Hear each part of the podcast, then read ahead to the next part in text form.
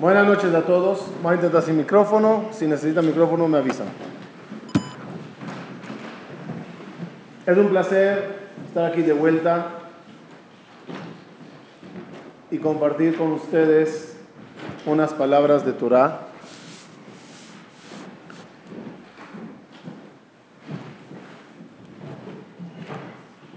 Felicitando primeramente a Rav Kamaji que tanto insiste y, y lo logra. Menos mal que no eres mi suegra.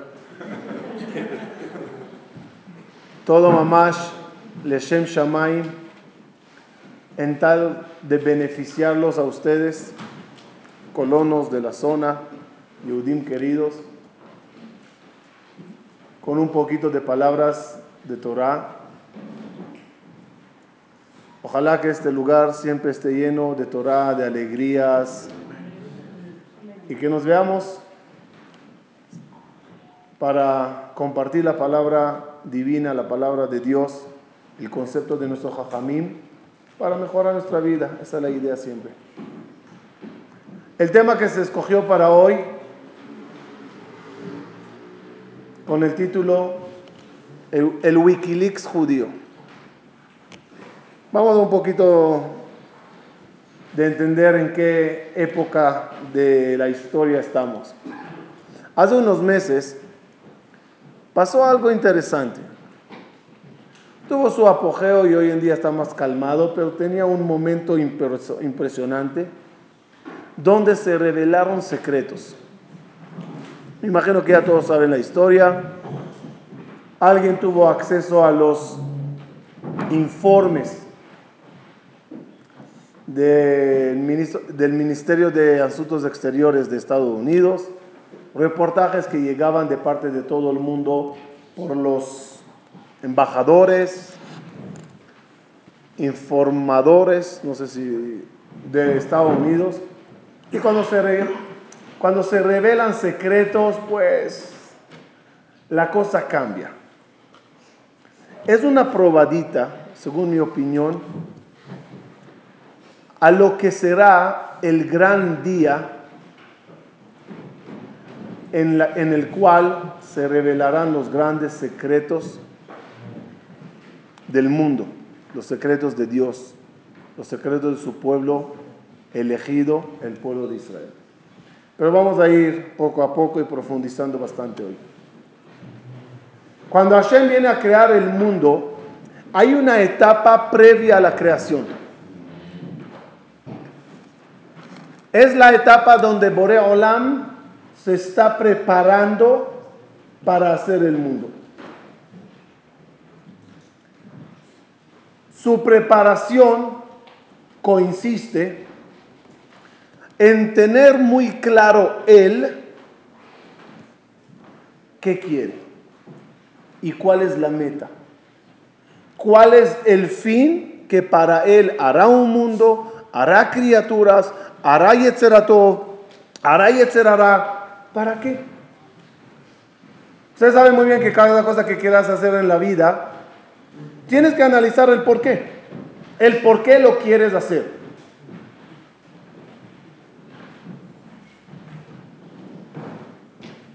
La meta de cada cosa es la que te mueve para hacerlo.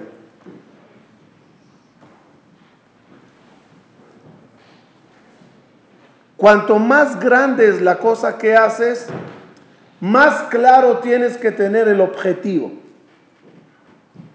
¿Qué hace un buen jefe, un buen ministro de defensa cuando prepara una batalla o una guerra? ¿Cuál es la, cuál es la parte más importante?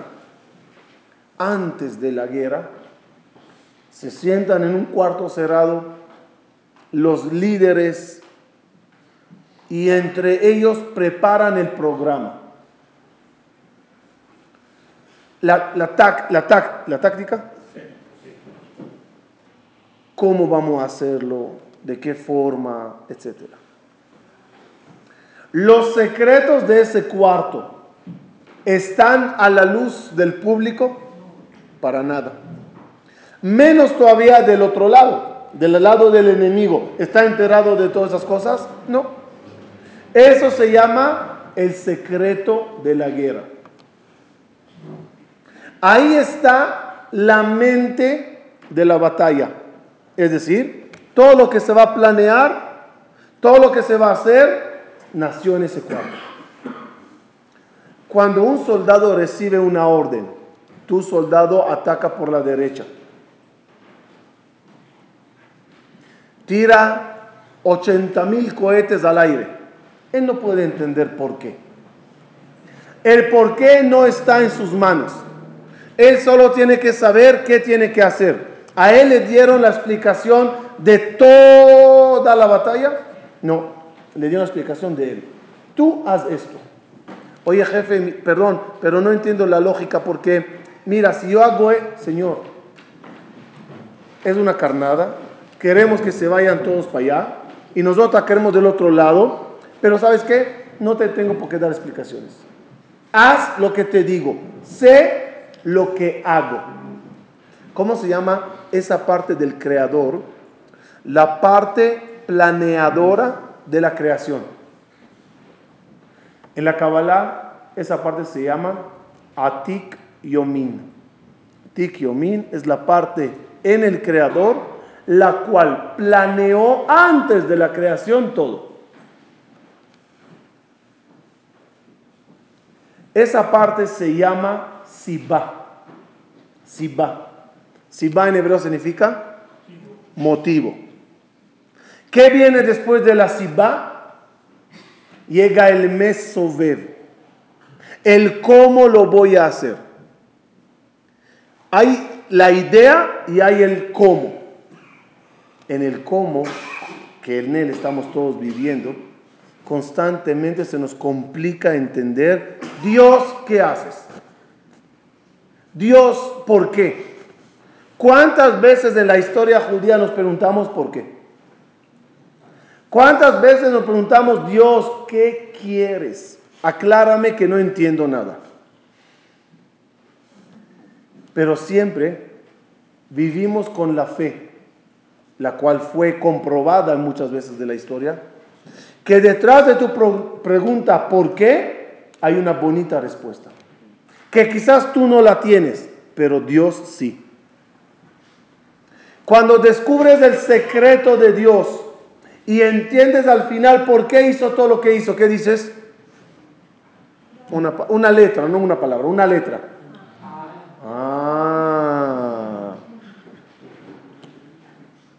Esa palabra dice mucho. ¿Qué dice esa palabra, esa letra? Ah, ¿qué, ¿qué, significa eso? ¿Qué significa? Explíquenme qué significa. Ya comprendí qué. Todo el mesover ya le entendí. Ahora entiendo que había una siba desde antes.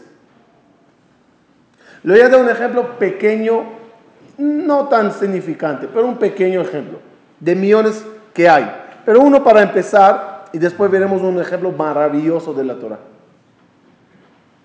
Lo contaron ayer, ¿qué día es hoy? Anteayer, Shabbat. Lo contó un Dayan de Jerusalén, un caso real que pasó este año en el Dayanut de Jerusalén. Un caso de divorcio. Una señora llega y pide que ella quiere divorciarse. Los rabinos la escucharon, citaron al esposo, el caso se veía muy problemático, pero se hicieron los intentos. Un intento, otro intento, la señora exigiendo, quiero divorciarme, no me arreglo. Los jajamí vieron que el caso está difícil y procedieron, ok, al divorcio. Primera cita para el divorcio, un problema, esto, tráficos para aquí, tráficos para allá, no llegaron, demasiado lluvia, se canceló la fecha. Segunda fecha para el divorcio. Todos llegaron a tiempo, todo bien, solo el sofer que escribe el get se enfermó. La señora dice al rab, Anilo me vino. No, no, no entiendo, un minuto. Él es empleado, ¿no? Sí. Él es el sofer. ¿Tiene que estar aquí? Señora, se enfermó. ¿Qué quieres? No se sintió bien. Su suegra le preparó una cena, le cayó mal. Era un atentado contra él. El tipo está enfermo. Ya, está enfermo. Baruch Adonai Elenu Haolam Sheakol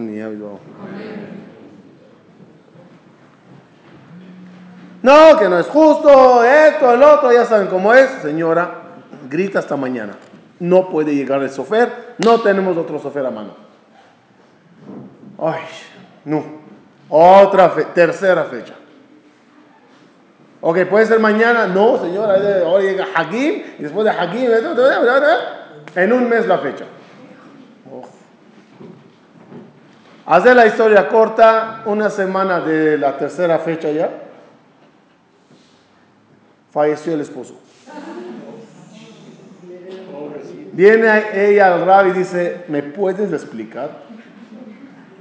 Demasiadas coincidencias. Y de repente muere. Como que Dios quiere que sea viuda y no divorciada. Explicación, por favor. Dice el rabino, señora, esa oficina de Dios llamada Siba, llamada Tikyomin, no tengo acceso a ella. Yo no sé qué quiere Dios. Eso es lo que pasó, punto. Pasaron seis meses y se presentó en el Rabbanut para casarse. Con Cohen.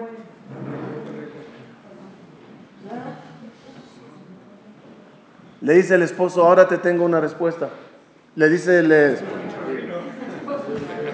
Allah Dijo el Rab, dijo el Rab, ahora te tengo una respuesta. ¿Ahora entiendes lo que pasó? ¿Ahora entendiste el mesover de Boreolam? Ahora puedes casarte con el Cohen. Si serías divorciada, no podías casarte con él. Como eres viuda, saben que el Cohen Agadol se puede casar con viuda, no se puede casar con divorciada. Solo el Cohen Agadol el Cohen Agadol no se podía casar ni con viuda, a menos que sea su viuda. Total, el Cohen Agadol, no, pero un Cohen normal sí. Cuando pasa eso y se para ella, de repente ni se dio cuenta de todo el detalle. Y se da un Cohen y de repente entiende qué, dice, qué dice la mujer. ¿Qué dijo en ese momento ella? No es que ese profeta para saber lo que dijo. ¿Qué dijo? Ah. Ahora entendí. Ese ah, ¿cuándo le alcanzamos? Cuando Dios termina el mesover y entiendes todo lo que pasó desde un principio. Entiendes el pasuk, sof maase machshavat ¿Qué es sof maase machshavat El, desde toda la acción hasta su final está ya planeada desde un inicio. Sof Maase, Machshavat Echila.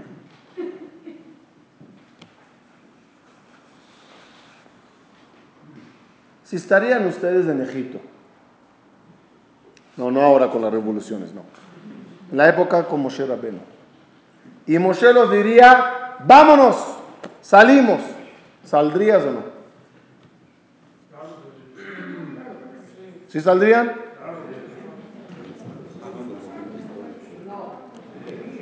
Me imagino, conocen bien la escena, leyeron bien la Torah, qué pasó allá o vieron la película.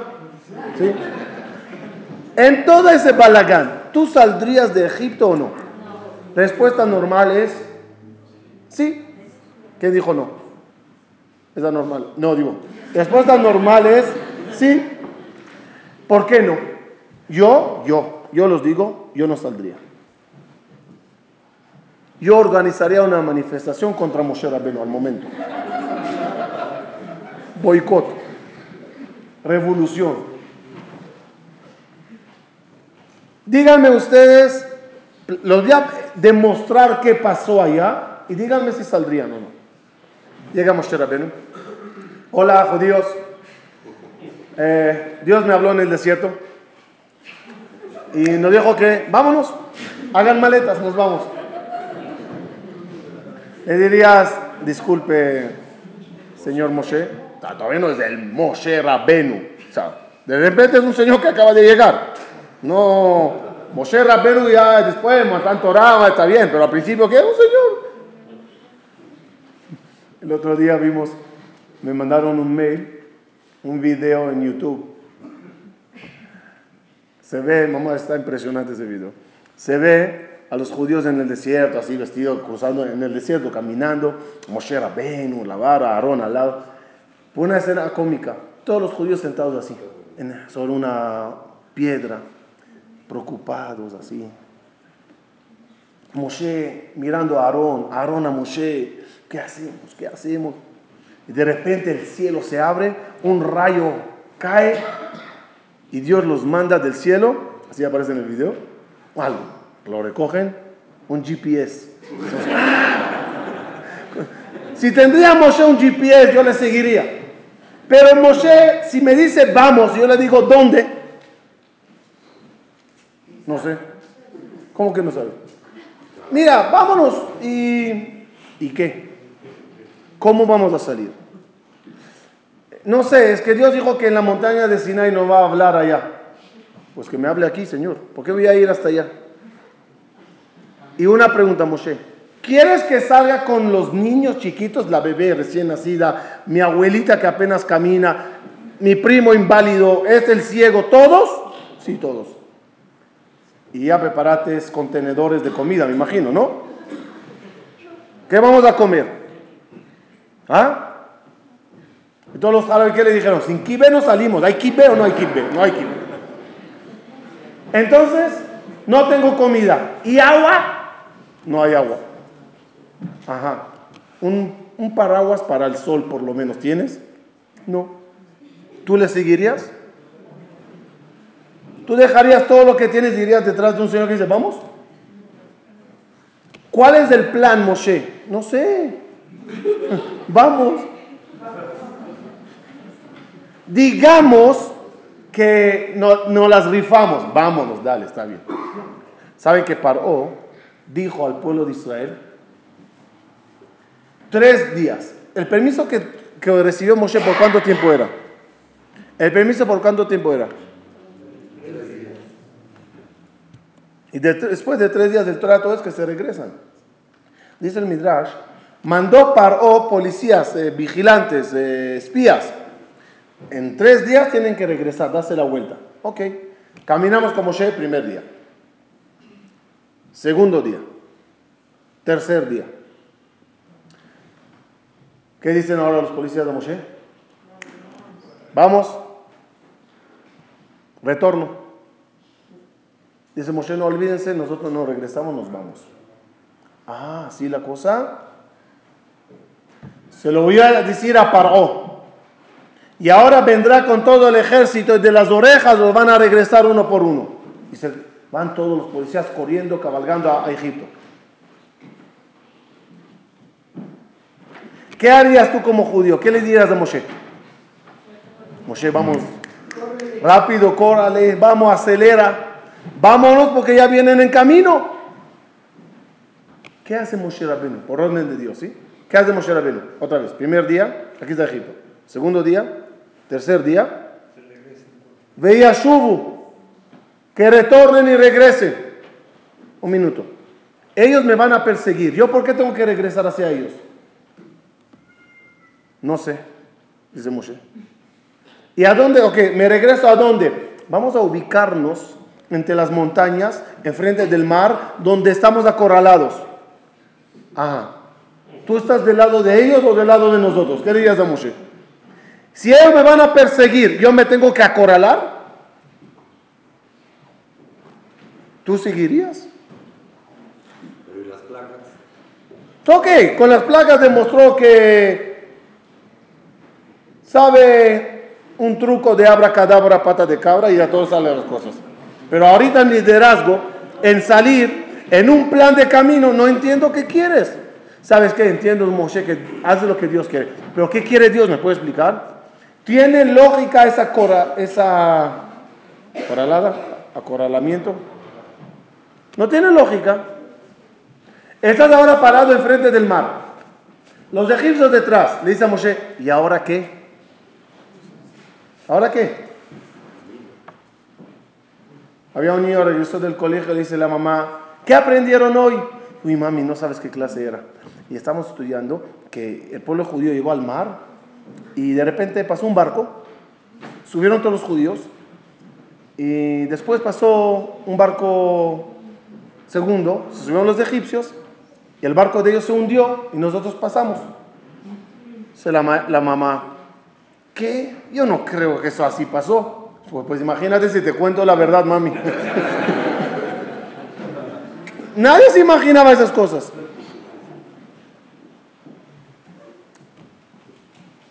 Paro aquí un minuto. Está escrito que cuando cruzamos el mar, cuando ya cruzamos,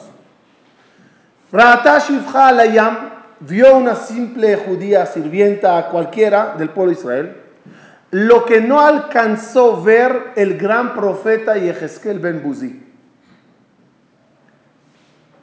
No entendí. ¿Qué vieron? Dice, vieron lo que no vio el profeta. Ok, ¿qué vieron? ¿Qué vieron? No te dice nada. No te dice que vieron, te dice que vieron algo mucho más grande. ¿Qué vieron? El profeta Yehezkel, ¿saben lo que vio? El profeta Yehezkel profetizó sobre la Merkabah.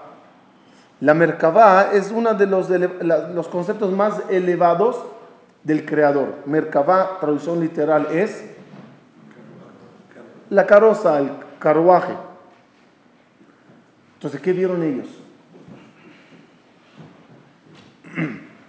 Cuenta que había un rabino, se llamaba Rabbi Abraham Ibn Ezra. Rabbi Abraham Ibn Ezra llegó a decir que él nació en un día que no tenía ese día ni estrella, ni mazal, ni nada. Y él decía, si yo vendo mortajas, la gente para de morir. Si yo vendo sombreros, los niños nacerán sin cabeza. Así, así decía. La suerte a la panilla. Mamash. Dijo, eh, cuentan que Rabbi Abraham y Benezra, un Shabbat, llegó a una ciudad desconocida, nadie sabía que, era él, el gran Rabbi Abraham y Benezra. Y en el Knis había una, un asiento, una fila decías, que ahí se sentaban los que no tenían donde comer en Shabbat. Toda la gente sabían, estos son invitados o pobres. Terminando tefilas, se acercaban la gente y escogían, ven tú conmigo, ven tú conmigo, ven tú conmigo. Terminó Arvit y todos se acercaron a la fila a recoger. Recogieron a todos, menos a Abraham y Beneza. Él ya conoce ese baile, está acostumbrado.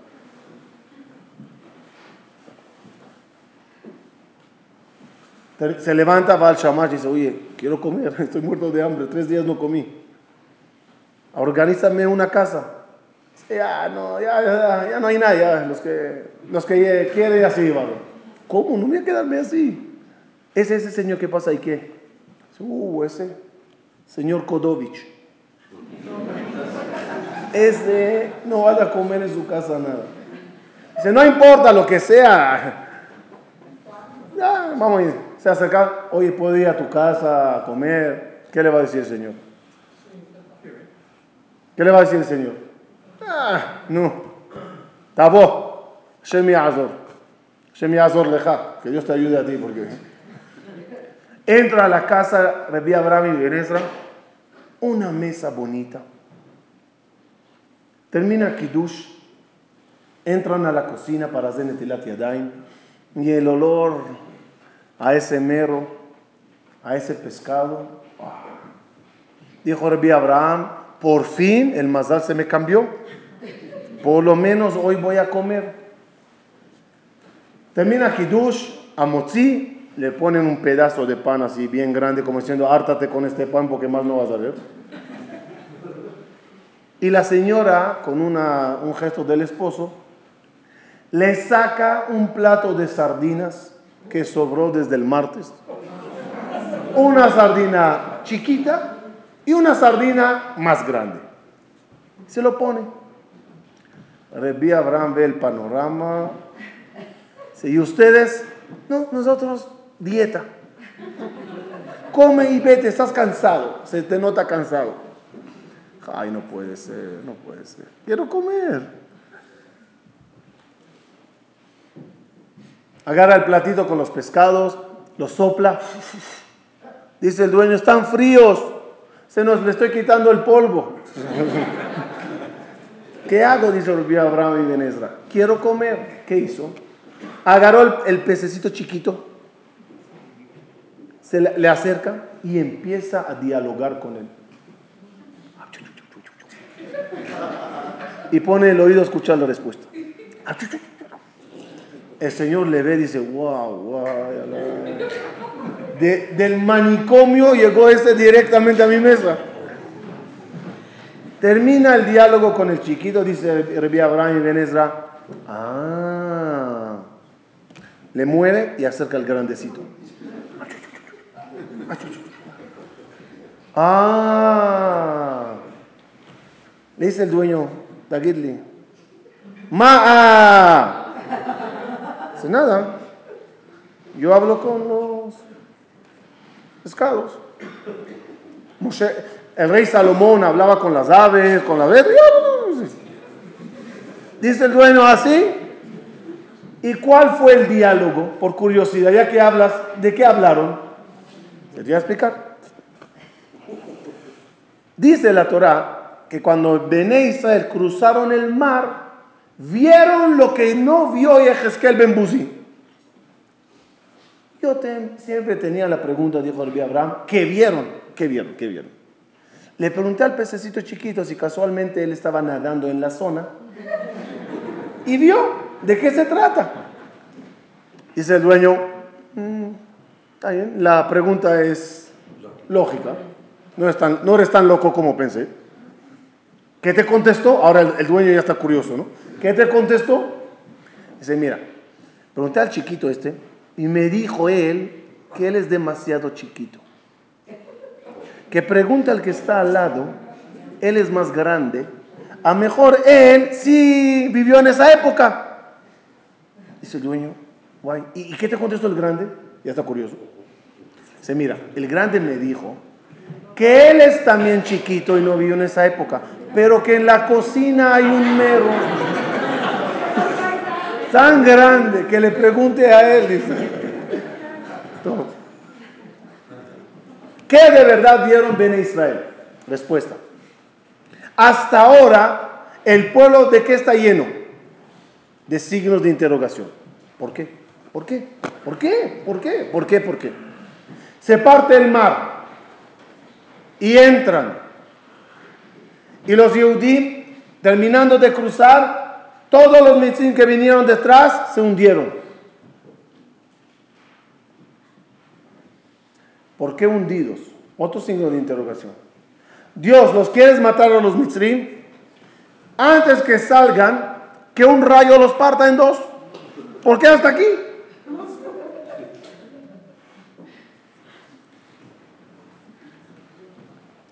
¿Conocen ustedes el salmo famosísimo de Pesach? Betet Israel mi Mitzrayim. Bet Yaakov me am es. Aita Yehuda le cochó Israel mamshelotav. Miren qué salmo, hasta los que saben hebreo, difícil de entender. Ayam Ra'a Vayanos. Ayúdanme. Ayam Ra'a. El mar vio y huyó. El Jordán, ¿saben dónde está el Jordán? Egipto, el mar, se fue al mar rojo. Jordán está vigilado después de todo el desierto del otro lado de Israel. El Jordán allá arriba, a Yardén y sobre Ajor, se echó para atrás. Las montañas Earim, Rakedukeli, empezaron a bailar las montañas. Ahora viene una pregunta, que no sé quién la hace, pero así está en el Salmo. Oye mar, ¿por qué huyes? Oye Jordán, ¿por qué te echas para atrás? Y ustedes montañas, ¿por qué bailan? Yo soy el gran Dios que convierte agua en rocas. Hasta aquí es el salmo. Ofri Atzur Agamaim. Tzur es piedra. Halamish le Mayenomaim. Halamish es nombre de otra piedra. ¿Alguien me puede explicar ese salmo? Y es el salmo de la salida de Egipto. Miren qué Perú bonito.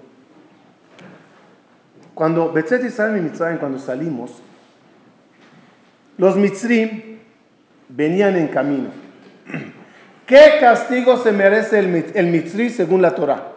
Hay cuatro tipos de, de castigo. Sekila, Serefa, Jerek y Enek. Genek y Ereg. Apedrearlos, ahogarlos, quemarlos o matarlos con cuchillo. Cuatro tipos de muertes hay. ¿Cuál se merece según la halajá Mitzri? El que incita a hacer abodazara. Su castigo es sequila. Los mitzrim causaron que seamos idólatras. Vienen en camino. Piensa la naturaleza analizar. ¿Cómo Dios va a matarlos? ¿Cómo? ¿Cómo?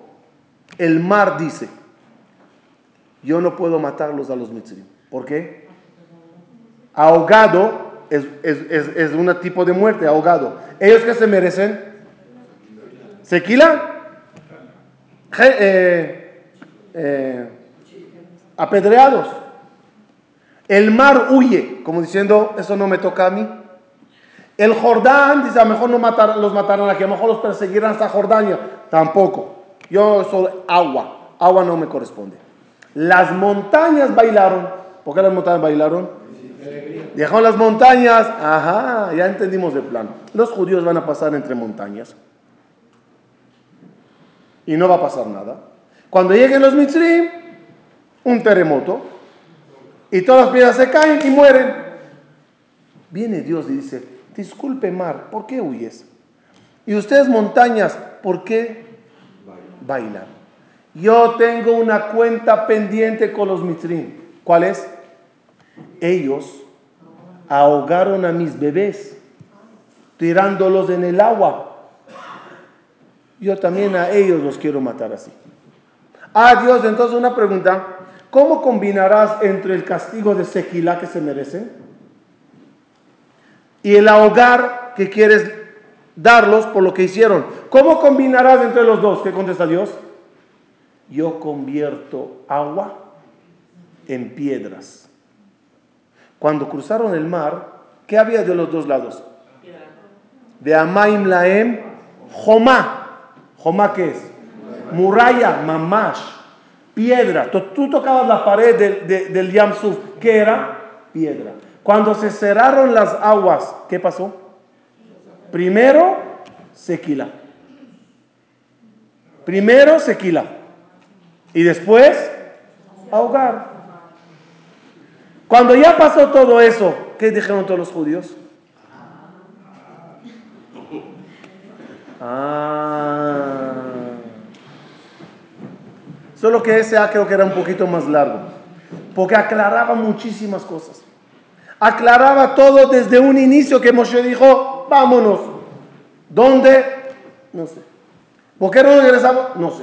¿Por qué frente del mar? No sé. ¿Por qué cruzar aquí? ¿Por qué? No sé, no sé, no sé, no sé. Pero una sola cosa sí sabía Moshe. ¿Cuál es? Hay una sibá detrás de todo. El Mesober no les sé explicar, pero hay una sibá. A veces cuando se revela el secreto, ahí entiendes todo desde un inicio. Con el Wikileaks pasó algo interesante. A mí me emocionó mucho esa historia porque la analicé y la seguía un poquito para ver ¿Cómo reacciona, un, mundo, un pueblo, gentes, cuando te enteras de un secreto? Les voy a dar un ejemplo que me gusta traer de todo el Wikileaks.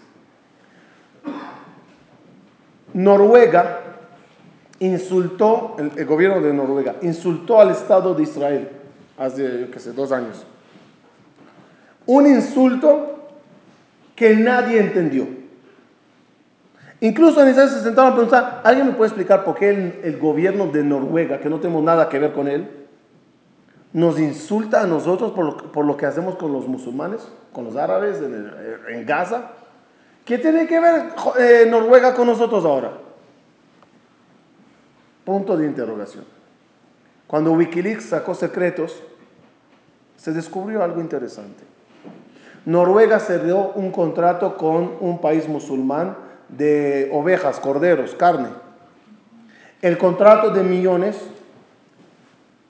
dependía de, un, de una condición de parte de los musulmanes. ¿Cuál era? Insulten al Estado de Israel por todos los medios cerramos contrato. Cuando lees eso ahorita, ¿qué dices? Ah. Hay cosas que no sabes de ellas. Cuando, y, acciones que no las puedes explicar. Un por qué. Pero cuando se descubre qué hay detrás, empiezas a captar por qué X persona o X gobierno se comportó como se comportó.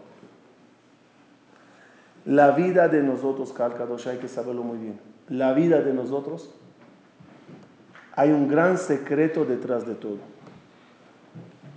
Y es muy difícil para uno entender por qué pasan las cosas. Y a veces digo, ni lo intentes. Como nunca vas a ver el atikiomin, el, la sibá, que eso es lo que vieron los judíos cuando cruzaron el mar. Cuando cruzaron el mar, vieron la oficina de los planes. Y ahí cuando se descubrió lo que está pasando, dijeron todos, Dios, qué grande eres. Desde un inicio ya tenías todo planeado.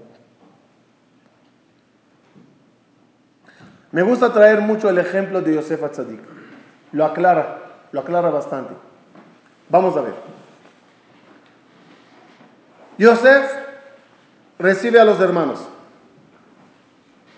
Si ya conté aquí la historia de Yosef, ¿no? Del que no fue nunca al, al CNIS. ¿Sí lo conté aquí?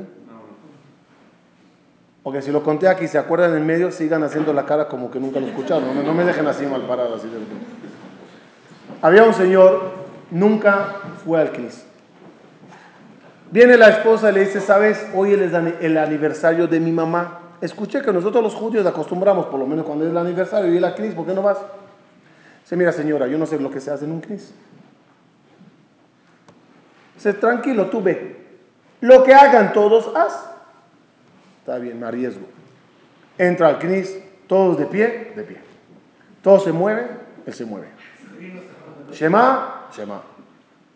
Llega la parasha. Se saca el Sefer Torah. Y antes que se lee, el Jajam da unas palabras. La parasha era de Yosef, lo que vamos a hablar.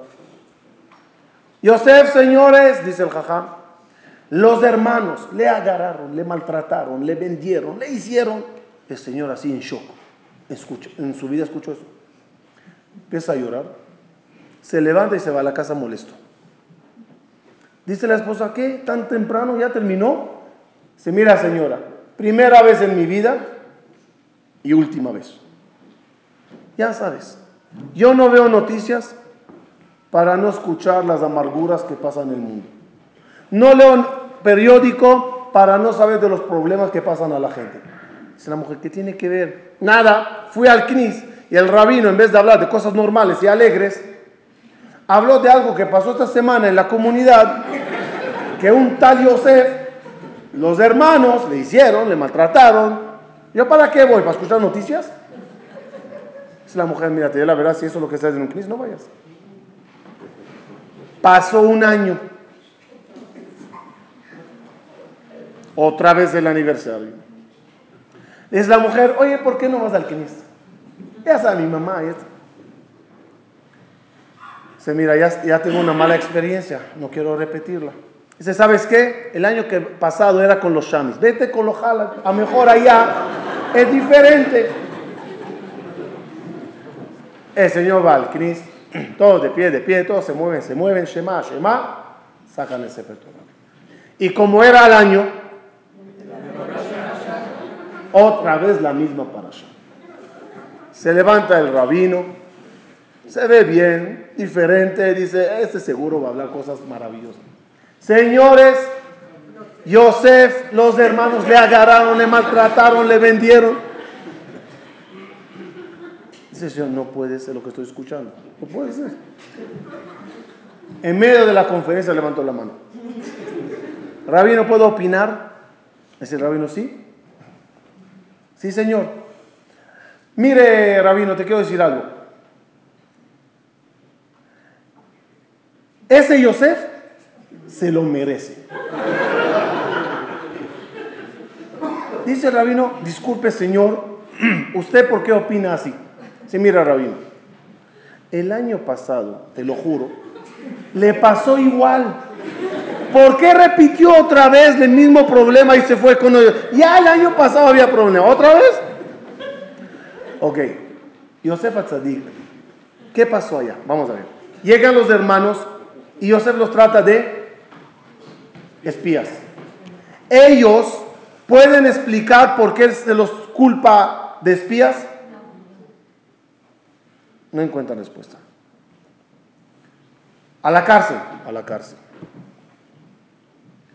Vayan a traer a Benjamín. ¿Pero por qué quiere a Benjamín este señor? Nadie tiene respuesta. Oye, señor, es peligroso, papá puede morir. No me importa, tráiganme a Benjamín. Los encarcela a Shimón y los manda a ellos, Shimón de garantía. Llega el dinero que con él compraron la, ropa, eh, la comida en el saco. ¿Por qué el dinero está aquí? Millones de preguntas tenían. Ni una respuesta. Ni una. Nadie podía entender lo que está pasando. Hasta, hasta que llegó la escena que escucharon dos palabras. Yo soy Yosef. El shock era muy grande. Pero cuando pasó el shock, ¿qué es lo único que podían sacar por la boca? Lo único. Y ese, ah, ¿qué significaba? Ah, ahora entendemos, ahora entendemos, ahora entendemos, ahora entendemos. ¿Qué entendieron? Que lo único que quería Yosef, ¿qué quería Yosef? ¿Era malo? ¿Qué quería Yosef? Yosef quería que ellos vuelvan en Teshua por lo que le hicieron. ¿Qué pasaría si Yosef nos diría, apenas llegaron, hola hermanos, soy Yosef? ¿Qué dirían todos? ¡Wow! Hermano, te fue bien en la vida, aquí, ¿qué hay? ¿Alguien se arrepentiría por lo que hicieron? ¿Qué hizo Yosef? Son espías. Empezaron todos a pensar, ¿por qué nos culpan de espías? Espías, espías.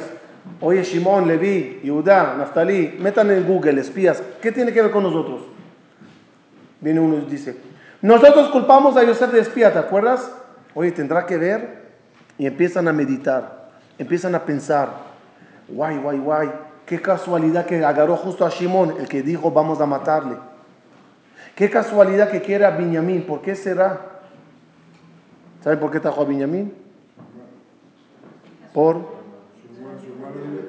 ¿Y? ¿Cuál es el problema? Que diga a Yosef, traigan a Benjamín. Cuando uno se arrepiente de un pecado que hizo, y pide perdón, ¿su pecado quedó anulado o no? Hasta que se someta a la misma tentación y esta vez no caiga. ¿Qué hizo Yosef? El plan de Yosef, ¿cuál es? Que traigan a Benjamín. Cuando llegó Benjamín, empezó Yosef a favorecerle como el papá Jacob le favorecía a él, a Yosef. Le dio de más, le dio un traje, le dio comida, le dio cariño para sacar los, ojos a los hermanos. Que vuelvan a vivir una envidia como la vivieron con él. Y si ellos no cambiaron, si ellos no cambiaron, ¿qué dirían entonces? Cuando él dijo, él, escondió la copa en la eso de Benjamín. Y dijo Yosef, él será mi esclavo. Si ellos no cambiaron, ¿qué tenían que decir en ese momento? Oh, llévatelo. Un hermano ya le vendimos como esclavo, aquí está dos. Dos por uno, vámonos, llévatelo.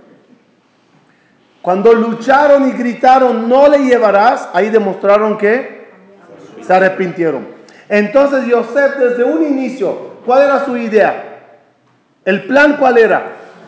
Crear la escena con Benjamín y ver si volvieron en Teshua. Para eso, desde un principio, ¿cómo se comportó Yosef? De una forma inexplicable. Cuando Yosef los hacía daño a los hermanos, los trataba de espías, los metía a la cárcel, ¿él estaba gozando o estaba triste? ¿Mm? Equivalgan, por favor, ahorita, Yosef, Dios, ¿ok? Porque estamos viendo que es el mismo comportamiento. Yosef venía, los hacía algo duro, dice la Torah, se volteaba y lloraba. Cuando Borea Olam nos hace cosas inexplicables, dolorosas, ¿qué hace el Creador cuando está sufriendo? Voltea, llora y sigue el plan porque tiene que seguir. Y tú levantas los ojos y dices, Dios, eres cruel. Dios, eres malo conmigo.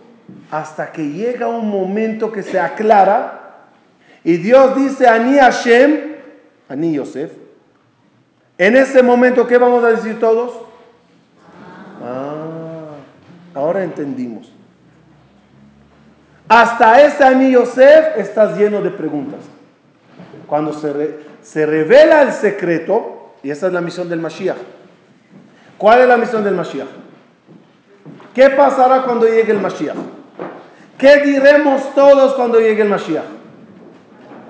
Ah, pero va a ser tan largo que mejor buscamos una tonada y una música y una guitarra. Ah, porque va a ser un larguísimo desde Bereshit hasta hoy. Todo se entenderá. Hasta entonces, todo confuso. La Geulah es entender cada paso del pueblo de Israel. Cada escena, cada momento triste o alegre.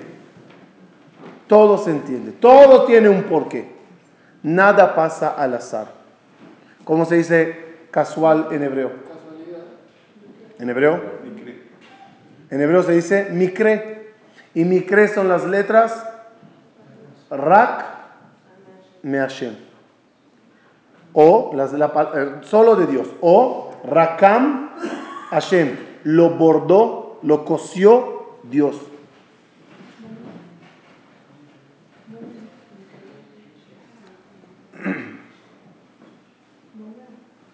O las letras Mekor Hashem, todo proviene de Dios. Uno vive con el no sé. Lo conectaremos a lo que estamos en el mes de Adar, cerca de Purim. El, el Purim, la Megilá de Esther, ¿es un milagro o no? ¿Qué milagro? ¿Dónde está el milagro? ¿Alguien me puede explicar dónde está el milagro? El rey se emborrachó y como borracho mató a su esposa. Casualidad, ¿qué quieres? Un borracho que mata a su esposa, ¿primera vez en la historia o qué? Casualmente, como el borracho mató a su esposa y se quedó solo, se quiere casar. Casualmente, la mujer guapa es judía. Casualmente en el gobierno de ese rey había un antisemita que nos quería matar. Ya no es casual, ya es normal, pero casualmente estaba ahí.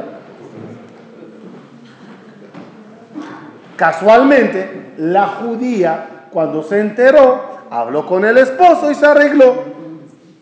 ¿A dónde está el milagro?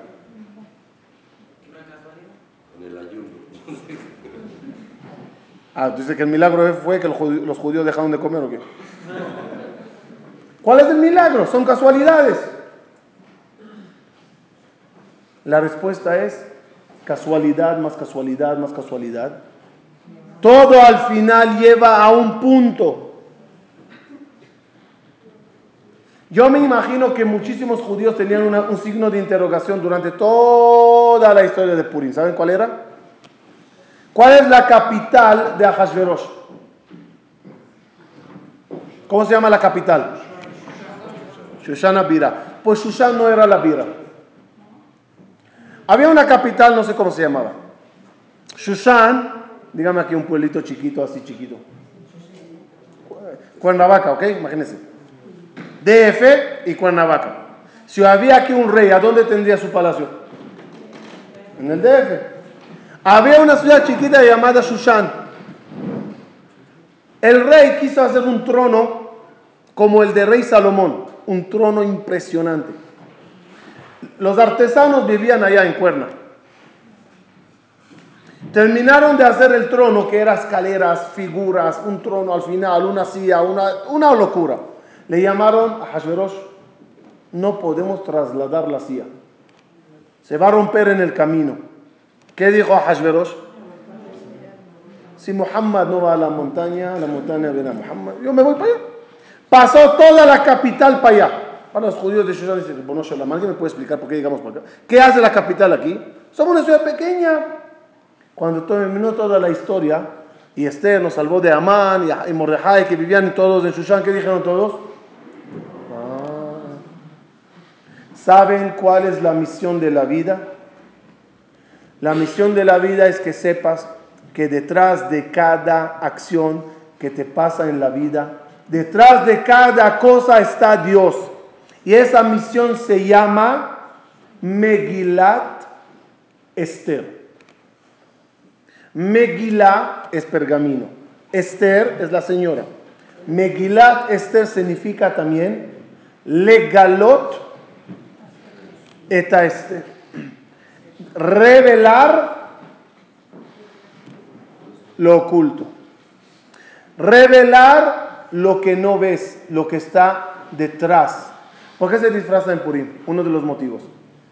Cuando ves una persona disfrazada, ¿cuál es la primera cosa que intentas hacer? Un disfraz es un llamado a descúbreme. Descúbreme quién soy. ¿Cómo te sientes cuando descubriste quién es? Ah, ya sé quién eres, ya sé. Tú eres fulano, ¿verdad? Ah, en la vida Dios anda con un disfraz. Ya tiene ese disfraz encima 5771 años. ¿Cómo se llama el disfraz de Dios? La naturaleza. ¿Quién está detrás de ese disfraz? Esa es tu misión. Lo que te pasa en la vida, ¿quién está detrás de todo eso? Salimos de Egipto por una sola fe. Hay alguien detrás de todo esto. Hay alguien que tiene todo bien planeado. Yo no sé qué quiere, pero algún día voy a decir, ah, a mí me toca seguir los pasos y saber que Él es lo único que quiere, como Yosef, que yo repare, que yo cumpla con una misión y por lo tanto en la vida voy a tener muchos signos de interrogación. Cuando se respondan, estaré tranquilo, estaré satisfecho. Todos conocen, con esto termino, perdón, hablando de Purim, ¿y cuál es el motivo que se emborracha uno? ¿Y sabe emborracharse por qué? Cuando uno se emborracha, ¿qué saca? Nichnas Yain y Atzasod. Salen todos los secretos. Esa es Geula. La Geula es cuando salgan todos los secretos del Wikileaks de Dios y saldrán todos los secretos del mundo, entenderemos todo por qué pasó. Ah, ah.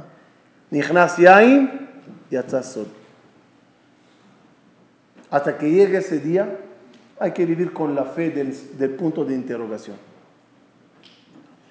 Que sepan, uno de los versículos más uno de los elogios más grandes que Dios nos dio, ¿cuál es? ¿Cuál es el elogio más grande que dio el pueblo de Israel a los judíos?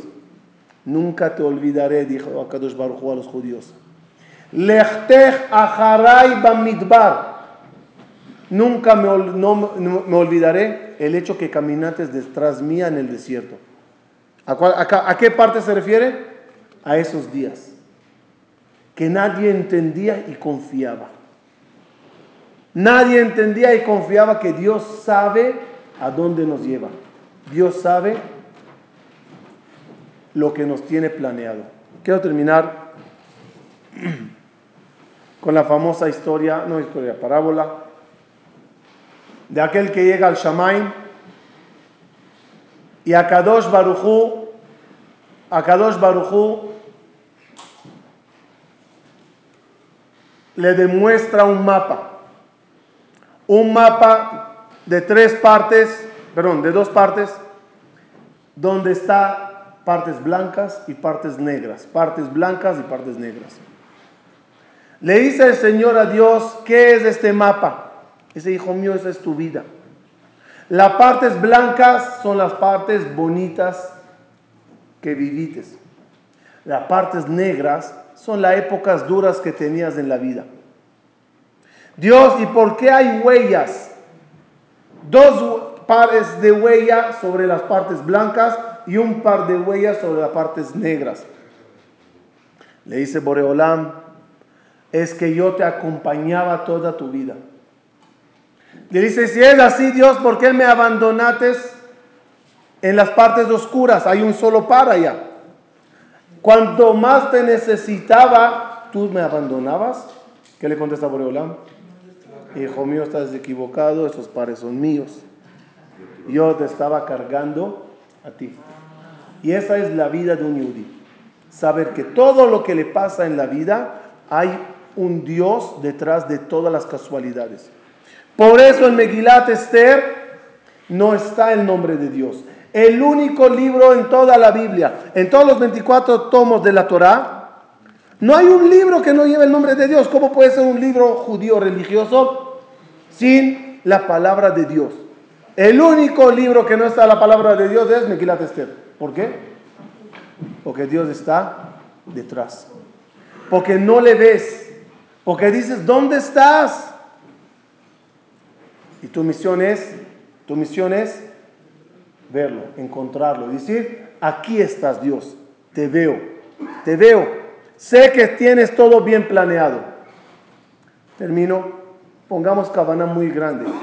Cada mañana cuando decimos la verajá, Baruch ata Hashem, Elokeinu melech haolam, hamechin mitzade gaber. Bendito eres tú Dios que planeas los caminos que mis pies tomarán. Yo no sé a dónde voy. Yo no sé por qué me fui por aquí. No sé por qué me topé con fulano. No sé, por, no sé nada. Lo único que sé es que tú me llevaste a este lugar. Que tú me enfrentaste a esta tentación. Tú me hiciste encontrarme con. Tú planeaste mis pies que, lleva, que lleguen y me encuentren con fulano mengano, con esta escena, y tú eres el único que sabes el porqué. Mi misión es acatar la vida que me planeaste, enfrentarme a las cosas, superarlas y algún día decir, ah, ese gran día va a llegar. Y pronto en nuestros días de Hashem, creo que después de esta probadita del Wikileaks podemos decir, ahí está, ya Dios nos dio una probadita, ¿qué es?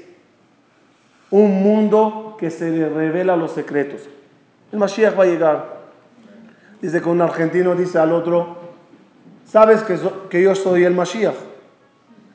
Le dice el amigo, ¿de verdad? ¿Quién te lo dijo? Dice, ¿cómo quién me lo dijo? Dios me lo dijo que yo soy el Mashiach. Dice el amigo mentiroso, ¿yo cuándo te dije eso? No me acuerdo nada. Que Hashem nos ayude, esa llegue rápido y ese gran ah, sí, Boreolam, sea un A que vendrá la segunda parte, no solo un A. Dios, ah, ahora entiendo lo que hace, lo que hiciste, pero Dios, no te olvides, te seguí también cuando no te entendí. Seguirle a alguien que le entiendes no es nada de grandeza. Seguirle a alguien que no le entiendes para nada, esa es la gran grandeza. Boreolam, claro, gracias por la explicación. Ah, pero no te olvides, Dios, era fiel a ti y me quedé apegado a ti también cuando estaba lleno de, de preguntas con interrogación. La frase más marcada para mí de la carta que escribió un señor en pleno holocausto. Se llama la carta a Dios. Si la tienen o la pueden conseguir, es impresionante. Es una carta que escribió un señor en pleno holocausto. La frase que yo subrayé 80 veces es así. Dios, sigo creyendo en ti aunque hiciste lo imposible para que deje de creer en ti. Ese es el lema de un yudí.